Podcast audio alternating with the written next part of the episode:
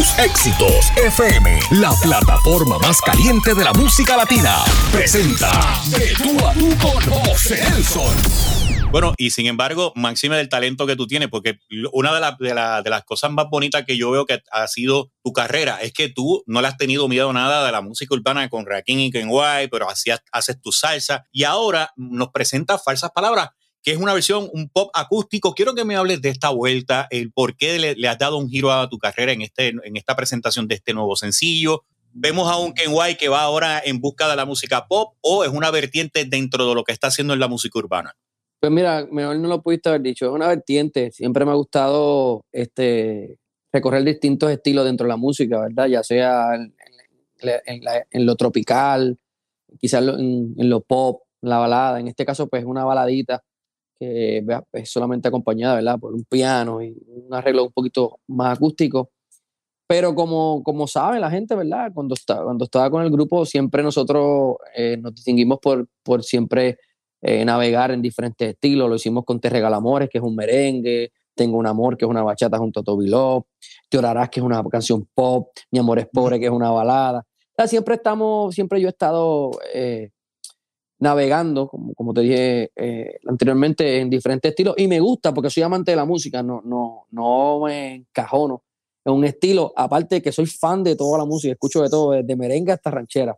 Y aquí estamos esta vez con esta opción para la gente. Pienso que, que es una buena opción porque quizás todo lo que está sonando se parece mucho, que es buenísimo y todo, pero quería hacer algo que, que estuviera out of the box y que te diera la oportunidad de posicionarte en medio de, de, toda esta vorágine en la música internacional, ¿no? Y ahora que las oportunidades en el pop están presentes y esto veo que una, es una gran oportunidad para, para tú poder presentarte. El, te, te, pregunto, el concepto de ustedes, ¿qué pasó? ¿Ustedes van por separado? ¿Se va a volver a reunir? ¿O cada cual ya tomó riendas sueltas individuales de la carrera? Bueno, a nivel de producción y, y de carrera, pues estamos separados. Okay. Eh, esto es profesionalmente. Eh, vale la pena decir que nosotros como grupo estamos haciendo actividades, tenemos conciertos eh, a nivel internacional. Acabamos de llegar de Chile, estamos en un concierto urbano allá en la Quinta Vergara en, en Chile, nos fue espectacular. Tenemos otros compromisos que, que ya están agendados. Obviamente en algún momento pues voy a empezar a hacer show como solista, pero eh, el dúo tuvo un gran impacto a nivel mundial y la gente le gusta siempre ver a Rakim y Kenway juntos. So, eh, la, la opción siempre está abierta. Eh, cuando quieren contratar a Rakim Kenway, simplemente llaman y nosotros vamos y complacemos a la gente. Obviamente, el fin de todo esto es poder este, consagrarme como solista, tener mi propio espectáculo como solista, pero sin cerrar eh, esa opción del grupo, porque es algo que nunca voy a poder borrar. Eh, es lo que soy yo hoy día. Claro, es parte de tu carrera. Kenway es Kenway por Rakim y Kenway. Eso es algo que no, no puedo borrar. So, hay las dos opciones. Yo creo que es mejor porque ahora hay, hay tres opciones. El que quiera ver a Rakim solo, contrata a Rakim solo. El que quiera a Kenway solo, contrata a Kenway solo. El que quiera el grupo, en el grupo. ahora hay más opciones en, en, en, el menú.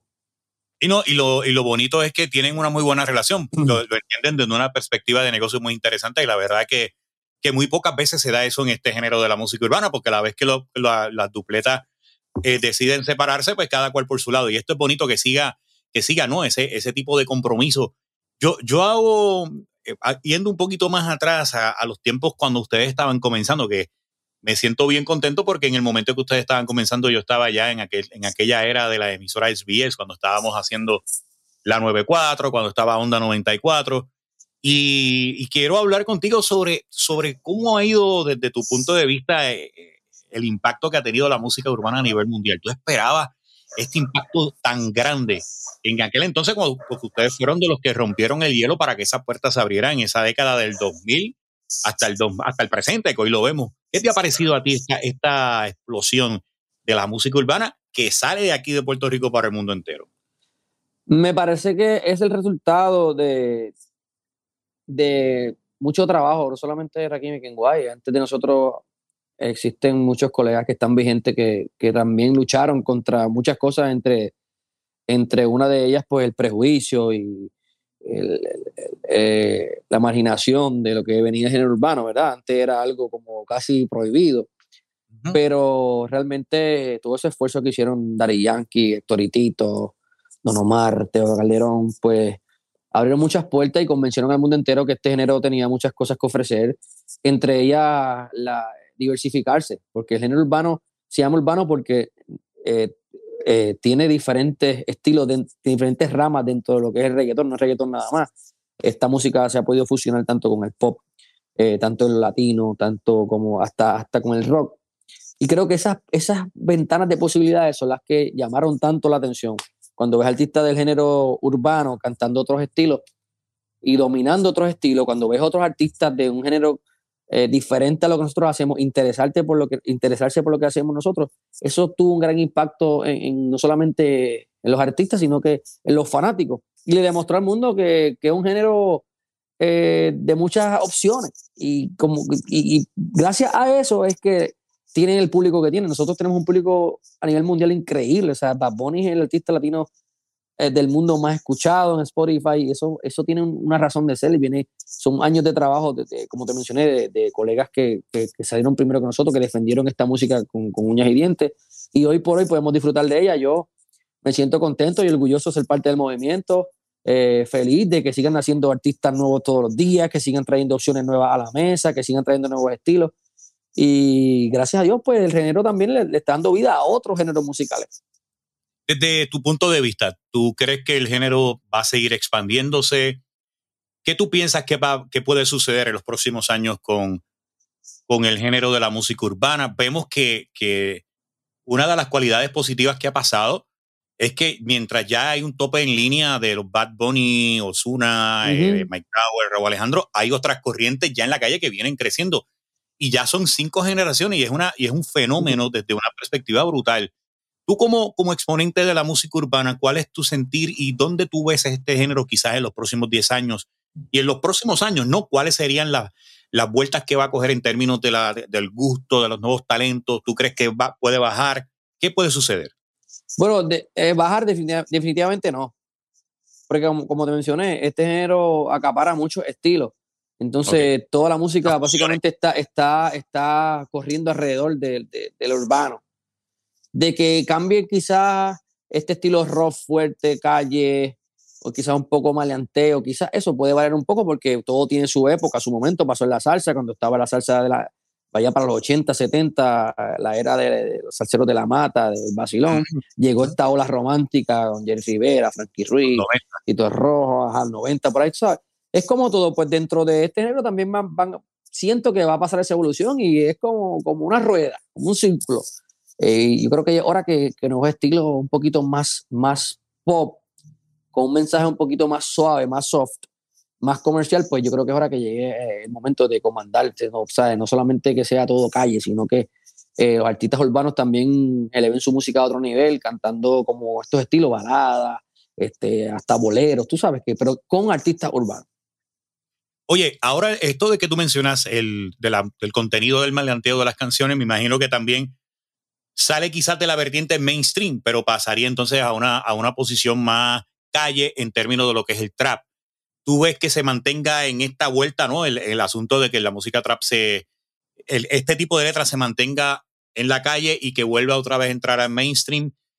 Eh, ¿Ves que pueda ocurrir una, un cambio o se vaya prácticamente a, a, lo, que, lo que tú andas diciendo, que es purificar entonces el contenido de la letra que es una letra con un poco más de respeto, una letra virando un punto de una perspectiva más comercial. Pues entiendo que como viene, como esas son las raíces, ¿verdad? Los simientes de, esta, de este, este, movimiento que hoy llamamos género urbano, pues siempre va a existir eso y la gente le va a gustar siempre porque son cosas que, que son realidades, son la verdad de lo, de lo que vive mucha gente, no solamente en Puerto Rico, sino en diferentes partes del mundo.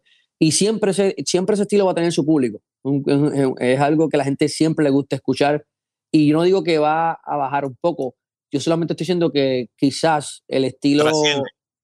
No, se va a mantener, pero cuando me refiero a que va a cambiar es que el, el, género, en cuanto a letras más comerciales, va, va a tener un auge mucho mayor, ¿sabes? Pero sin eliminar la calle, porque sería irresponsable decir que que, no, que, que, elimináramos ese concepto porque no es real. O sea, el género reggaetón y el rap se define por una cosa y es por la vivencia y la historia de, de, la calle en nuestro país y del mundo entero.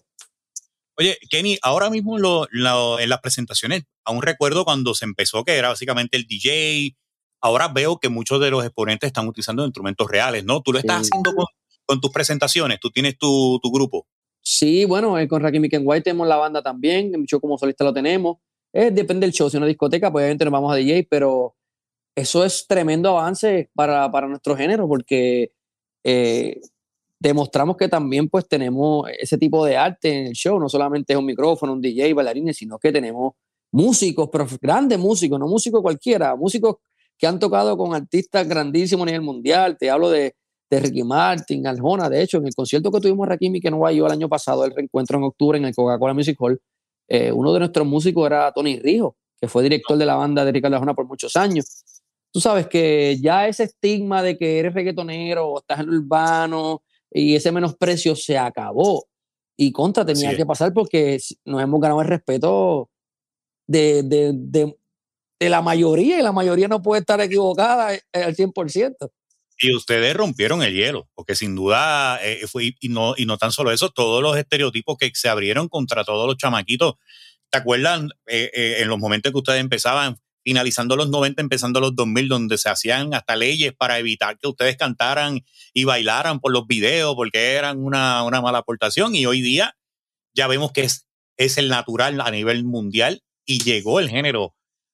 Lo único que falta es que en Marte llegue allí el, el una de estos robots y empiece a tocar reggaetón. Eso sería uno de los acontecimientos más grandes del mundo que fue una enseñanza porque eh, la maldad y la mala influencia siempre han existido en el mundo, no solamente cuando quieres echarle la culpa simplemente a un género. No estoy diciendo que hay letras que, que, que, contaminen la mente de los chamaquitos, claro que hay letras que son muy fuertes, que, quizás pues eduquen a, a, los chamaquitos de una manera incorrecta, pero ya eso es criterio de, de los padres, la familia, y estar pendiente de lo que escuchan, porque esto es como las películas hay películas de romance, de comedia y asesinato y cosas horribles que se ven en las películas. Eh, es responsabilidad de los padres también estar muy pendientes de lo que escuchan.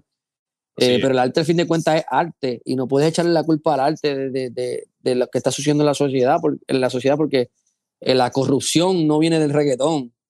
o sea, los malos gobernantes y el maltrato al pueblo no viene del reggaetón. O sea, es por darte un ejemplo, porque no estoy diciendo que, que, que todo 100% es sano y que todo 100% es un mensaje positivo, pero a la hora de echar culpas no puedes señalar solamente a, a una cosa. Tenemos que ver nuestro alrededor y ver realmente dónde estamos parados. Y la música de reggaetón ha demostrado, bueno, Shakira ha grabado reggaetón, Ricky Martin, ¿quién no ha grabado con reggaetón? O sea, ya esto es una música más, estar discutiendo que si daña mente, que si ya, esa época ya pasó y gracias a Dios pues ya, están en otro nivel y ya lo vemos contigo. Vamos a hablar ahora de, aparte de falsas palabras, tú vas a lanzar una producción discográfica, ya o, la, o estás lanzándola o vienes con un EP, porque tú sabes que todo es cambiado ahora, ya no se lanza el disco completo, sino se lanza el EP. ¿Cuáles son los próximos proyectos en términos de música que podemos esperar tuyo en los próximos años o en los próximos meses durante aquí del año 22? Pues estoy trabajando la producción musical que se titula Eros, eh, porque me gusta, soy, soy de esa época que me gusta tener el disco, me gusta tener un, producto físico, porque los fanáticos, ¿verdad? Los fanáticos que son fanáticos les, gusta eh, tener el producto en sus manos, leer las canciones, ver las fotos. O sea, soy de esa generación y creo que entiendo, no estoy seguro que los fanáticos que me siguen les gusta todo ese tipo de cosas. Entonces, con el favor de Dios, a finales de año, mediante años, estamos terminando la producción. Tengo artistas invitados como Sayon y Lennox, García, Arcángel, eh, entre otros. Pero sí creo mucho en, lanzar los discos, me gustan mucho las producciones eh, en su totalidad. Y en esta producción solamente, aparte de música urbana, veremos esta, esta versión acústica, pero también te inclinaría a incluir algo tropical como lo habías hecho anteriormente, algún merengue o alguna salsa. Sé, de, muy cerca que tú eres un estrecho colaborador de Jay Lugo, que también has colaborado con, con uno de los músicos del momento, que está haciéndole arreglos a todo el mundo. A todo el mundo, sí. A todo el mundo. Nuestro saludo a Jay Lugo, ¿Has pensado en colaborar de nuevo con él en tu proyecto ya con una música tropical o no lo tienes presente? Claro, de hecho, Yelugo es un gran amigo que siempre eh, ha contado conmigo para diferentes proyectos que le ha hecho en la salsa, ha grabado con su hermano Omar Lugo, me ha llamado para otros proyectos eh, pendientes. De hecho, cuando saqué el tema con Nicky Jan, cuando lo hacía yo para el 2016, la versión salsa la hice con él, junto a Marco Sánchez, y siempre lo tenía en cuenta, un, un tipo que respeto mucho primero como persona, segundo es un gran músico. Y de hecho, esta versión de Falsas Palabras no solamente va a estar en, este concepto así acústico, ¿verdad? De balada, sino que va a tener una versión urbana y una versión en salsa. Qué bien. Y, por supuesto la va a hacer Jay Lugo. Eh, eh, imagínate tú, uno de los más pegados ahora mismo, nuestro saludo a Jay Lugo. que, sabe, sabemos de antemano cómo ha sido el sacrificio de Jason. Yo le lo, conozco muy de cerca y, y sé que tú le has dado mucho la mano y, todo lo que ha hecho Víctor Manuel ahora sigue siendo música. Claro, no, Víctor Manuel grabó conmigo para el remix de, que te mencioné con Nick y no, nos hemos ayudado ambos. Esto es, esto es una industria donde hay que darse la mano unos a otros y yo he hecho, eso es lo que he dicho él, colaboramos juntos. Esto no, yo creo que ni yo le he dado la mano a él ni a mí. Yo creo que es algo que nos nace y creo que ha sido bonito, una relación muy bonita. Lo quiero muchísimo.